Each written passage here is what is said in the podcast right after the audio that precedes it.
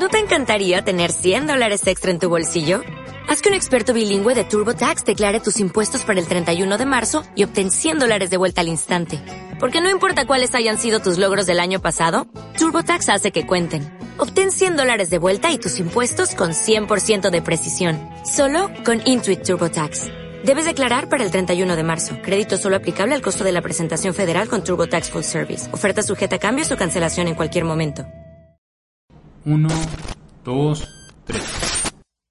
Bienvenidos al podcast El dinero no viene con instrucciones. Mi nombre es Ricardo Chavero, soy director general de Network Consulting. Llevo más de 10 años invirtiendo en el mercado de valores y me encanta aprender sobre cómo cuidar el dinero. Y yo soy Brenda Gómez, soy asesora financiera. He ayudado a más de mil personas a mejorar y sanar sus finanzas. También disfruto mucho de aprender sobre el dinero. Síganos en nuestras redes sociales, Network MX, o búscanos en Google como asesorfinanciero.com.mx.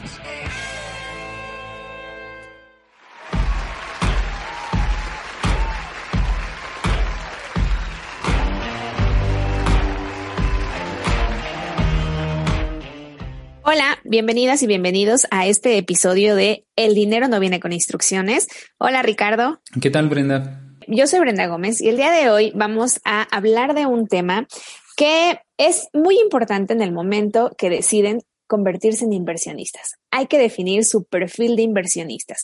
Y en esta época, eh, donde afortunadamente se ha despertado mucho la atención, mucho el interés por invertir, por hacer crecer el dinero, es muy importante que tengamos bien claro qué debo considerar para saber dónde poner mi dinero. Entonces, eh, hoy hablaremos de perfil de inversionista, Ricardo.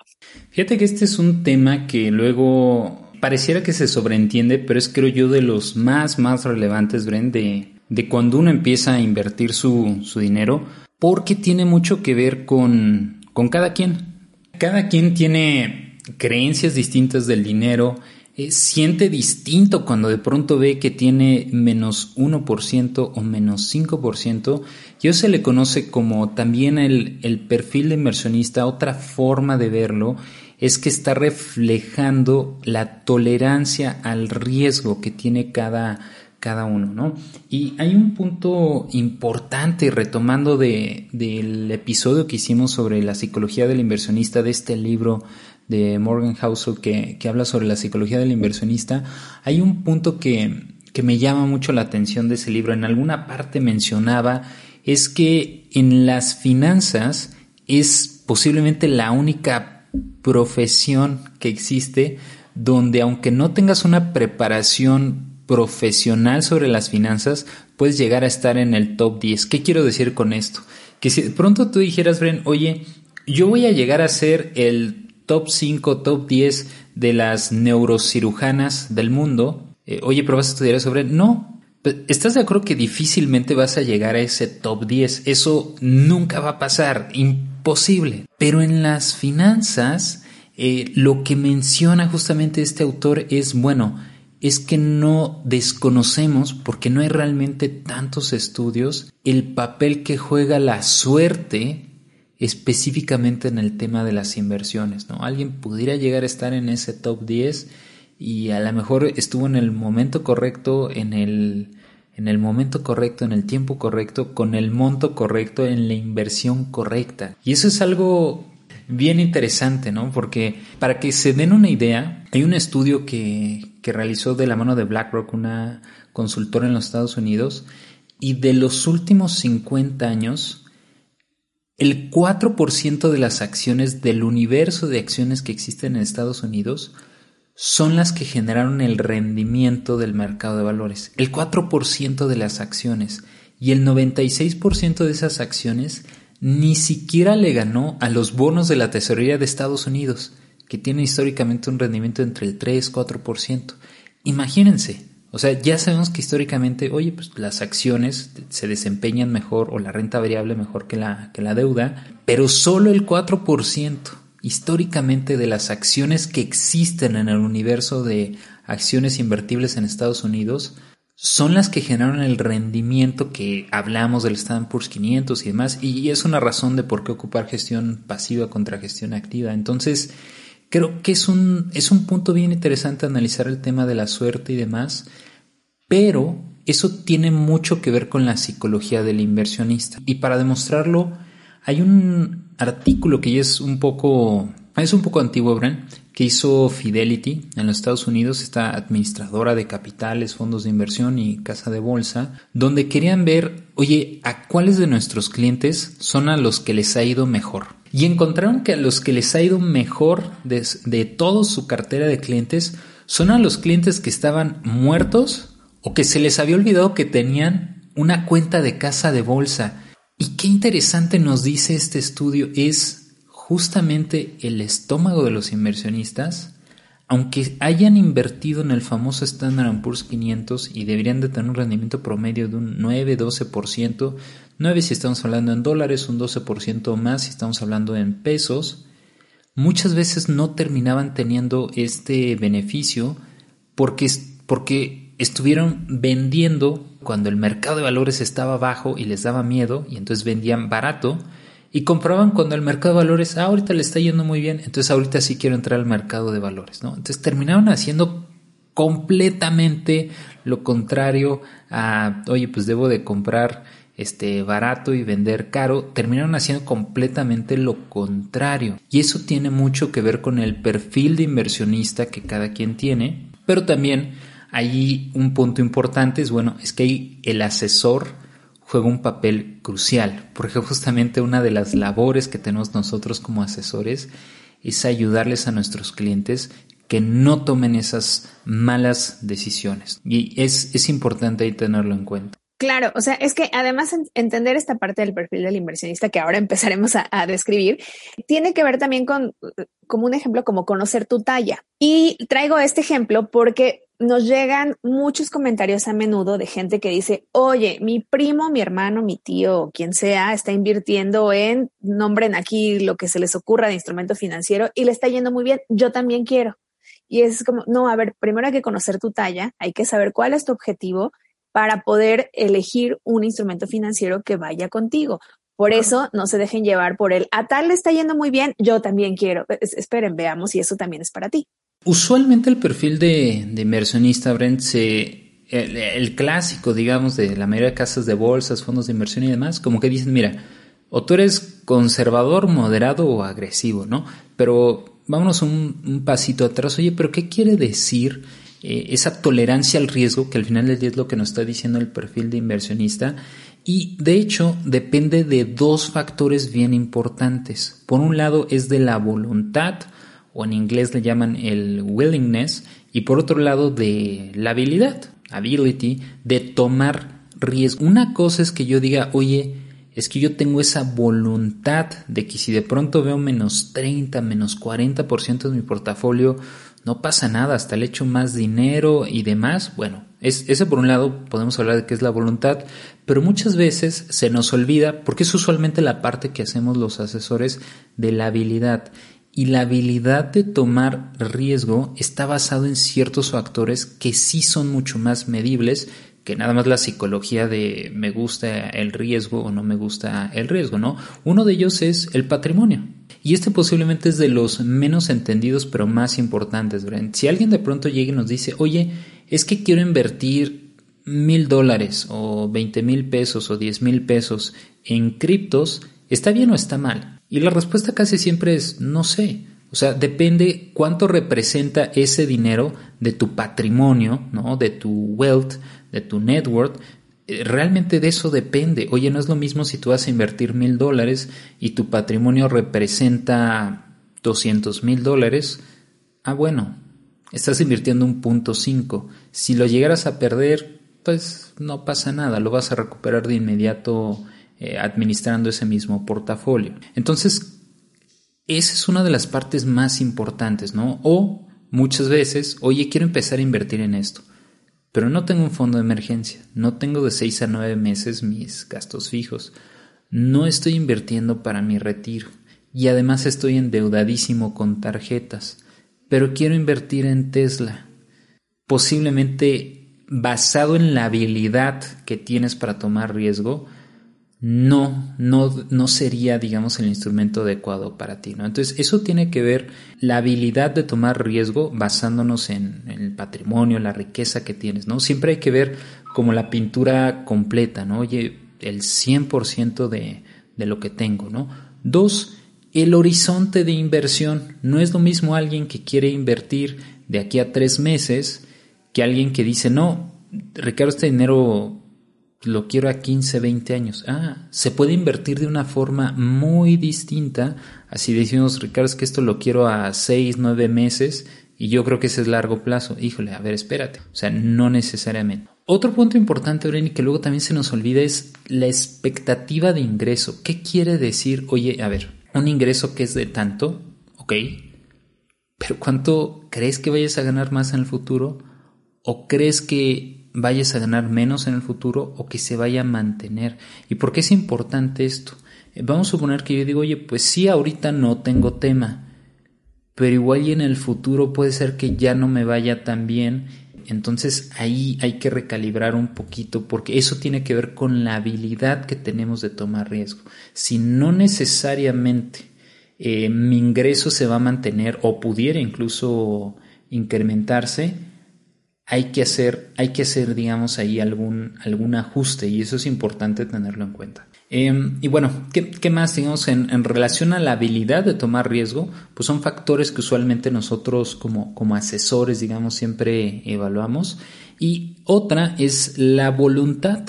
La voluntad que, que tenemos, ¿no? Las, las personas para tomar ese riesgo, ¿no? Y eso obviamente se basa en la psicología de cada quien oye, este, pues sí, a mí me gusta asumir un poquito más de riesgo o no, sabes que a mí no me gusta asumir tanto riesgo.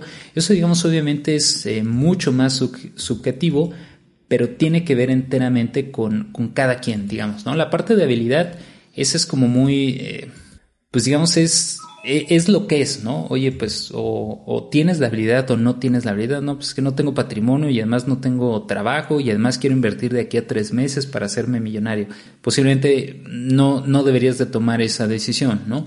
Pero insisto, tiene, e, eso sí es 100% objetivo. Oye, pues cuánto patrimonio tienes, cuál es tu horizonte de inversión, eh, ¿Cuánto esperas ganar de aquí a, más adelante? ¿Tienes un fondo de emergencia? ¿Estás ahorrando o invirtiendo para tu retiro? Etcétera, ¿no?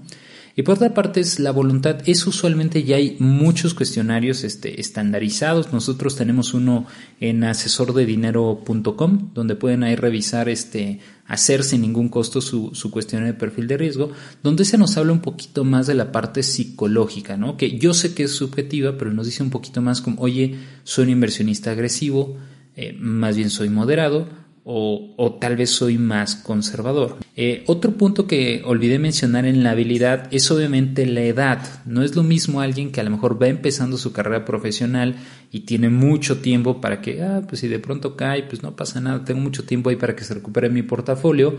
Alguien que a lo mejor, oye, pues ya tengo 60 años este, quiero invertir el 100% en criptomonedas, eh, seguramente le vamos a decir que no es la mejor idea, ¿no? Dices, no, espérate, por el tiempo en la etapa de tu vida en la que estás, posiblemente no deberíamos estar tomando esa decisión. Y un poco más, eh, hablando en términos cuantitativos, casi siempre lo, lo van a ver en alguna institución financiera o a través de algún asesor de inversiones, casi siempre lo vamos a ver en números. Si tu portafolio cayera más de un 10%, eh, ¿estarías a gusto o no? Eh, no, pues vamos a suponer que sí. Y eso usualmente lo pueden encontrar en fondos de inversión o, estrategias de inversión como el famoso VAR, que significa Value at Risk, que es una métrica muy muy ocupada en el sector financiero, que lo que significa es con un 95% de probabilidad cuánto es lo más que vas a perder. Eso es lo que quiere decir, ¿no? Con una certeza, cuánto es lo más que podrías perder en 12 meses, pues un 5, 3%, 10%, 12%, ¿no? Eso es lo que quiere decir. O bueno, no perder, más bien verlo como minusvalía, ¿no? Es una certeza de que en cierto determinado tiempo vas a ver una minusvalía. Y eso ya hablando en términos numéricos, pero por otro lado dice sí, pero mira, podrías ganar un 12, 13%, que este, esta métrica en particular de riesgo, Bren, es muchas veces lo que no vemos cuando son las famosas inversiones mágicas. Ah, sí puedes ganar el 20% mensual, 10%. Sí, pero a ver, si les preguntas, se los puedo garantizar. Oye, pero ¿cuál es el bar que tiene esta inversión?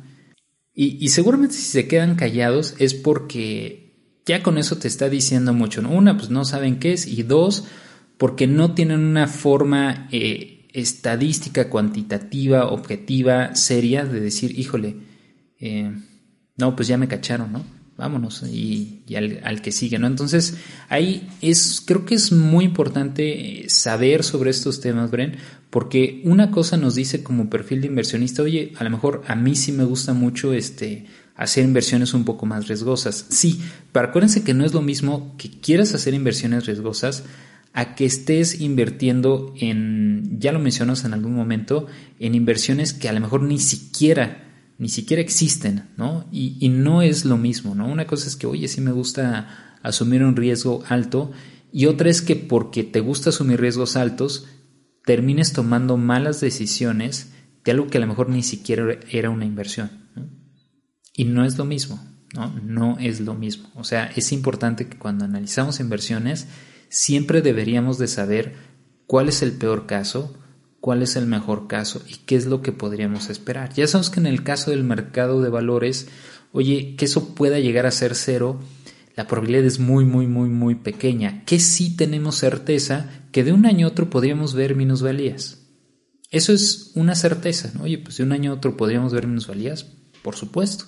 Es, es inherente, digamos, al, al mercado de valores, ¿no? Y eso hay que tenerlo en cuenta. Sí, invertir en el mercado de valores y esperar que siempre eh, siempre esté en positivo, siempre sume, sume, sume, sume, eh, puede ser una expectativa no muy realista porque parte de la naturaleza del mercado de valores es que temporalmente va a tener minusvalías. Creo lo que tú mencionas es, eh, es muy cierto, ¿no? O sea, el hecho de creer que siempre vamos a estar viendo más dinero en lugar de menos dinero, bueno, si esa es tu expectativa, quiere decir que a lo mejor eres más conservador, ¿no?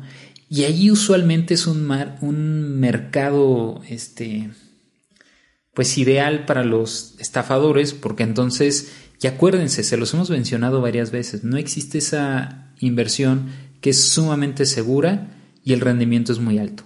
Eso no existe, ¿no?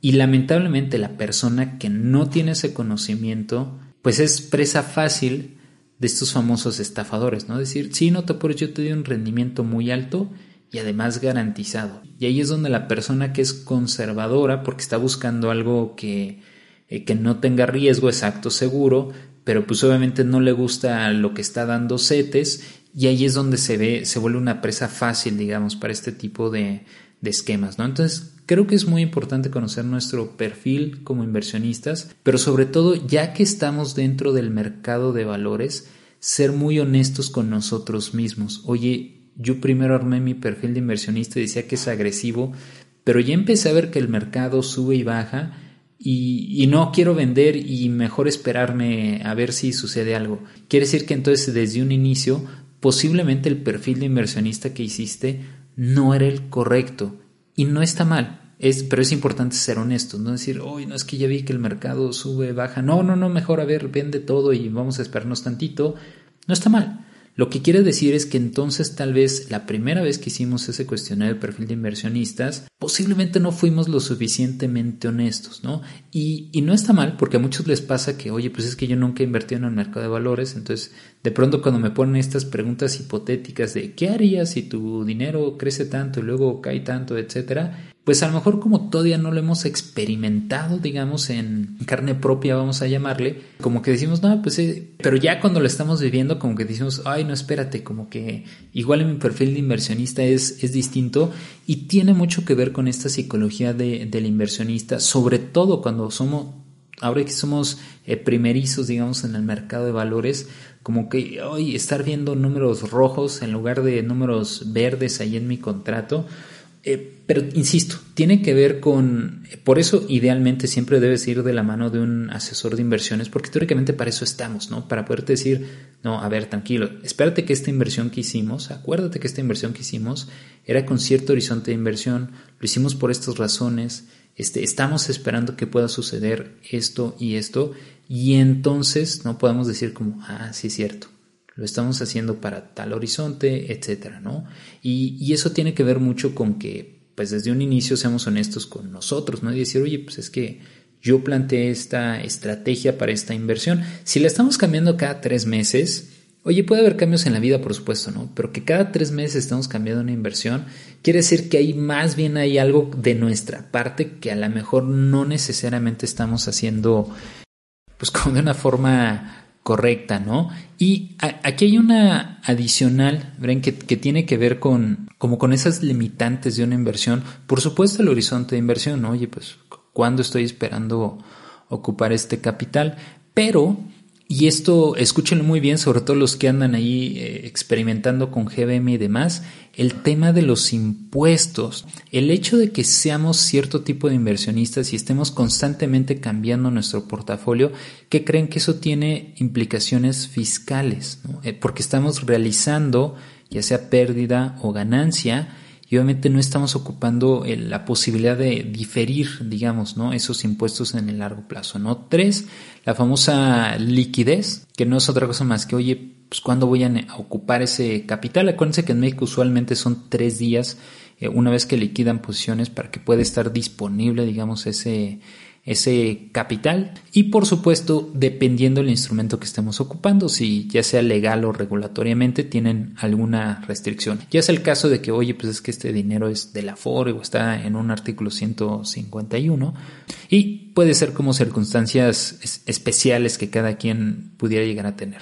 Es parte de las cosas que nos debemos de preguntar y plantear cuando estamos haciendo un portafolio de inversión oye, ¿qué tipo de inversionista soy? Pero además, ¿qué posibles restricciones podría yo llegar a tener en cuanto a pues, liquidez, horizonte de inversión, etcétera? Ya sabemos que, por supuesto, van a cambiar van a cambiar las situaciones, ¿no? Desde la situación familiar, oye, es que ahora tengo un nuevo integrante de la familia, el empleo, por supuesto, oye, me subieron de puesto, perfecto, oye, perdí mi trabajo y sobre todo información financiera. Muchas veces cuando he llegado a encontrar ahí en grupos de Facebook de, ah, es que tengo 5 mil pesos, ¿en qué los debo de invertir? Y la respuesta correcta creo yo es, si son tus primeros 5 mil pesos, ¿en qué los debes de invertir? En educación primero, ¿no? En aprender cómo funciona, digamos, el sistema financiero.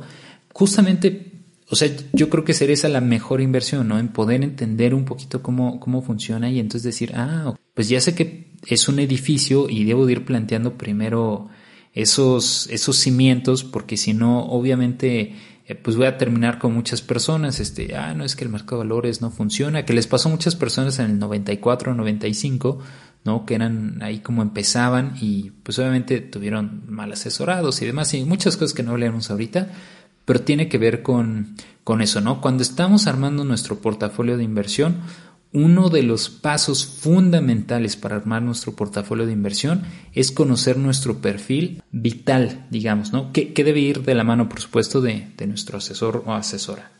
Recuerden que tenemos un episodio que, donde hablamos de fraudes financieros, porque ahora que Ricardo mencionaba esto de invertir en educación, no vayan a caer en los cursos de gurús, de los gurús, los traders. Entonces, eh, es como de entender justamente cómo funciona el sistema financiero. Y a mí me gusta, por ejemplo, cuando tengo un cliente que dice como, a ver, en el perfil agresivo voy a ganar más. Sí.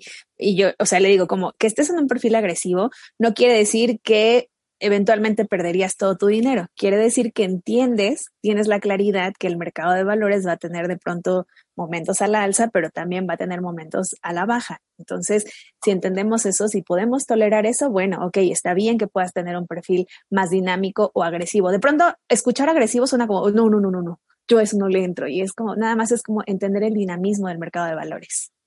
Fíjate que ese, ese es un muy buen punto, Brendo. el hecho de que cuando estamos haciendo las famosas simulaciones, proyecciones, que es un buen consejo que nunca debemos hacer, guiarnos por el rendimiento.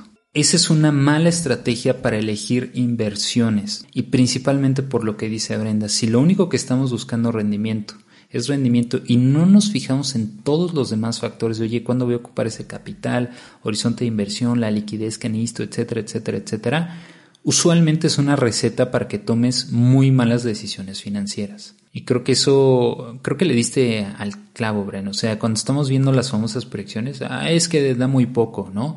Sí, pero acuérdense que si de pronto tienes una proyección con un rendimiento muy alto, debe de significar, y si no te están mintiendo, que también estás asumiendo un riesgo proporcionalmente mucho más alto.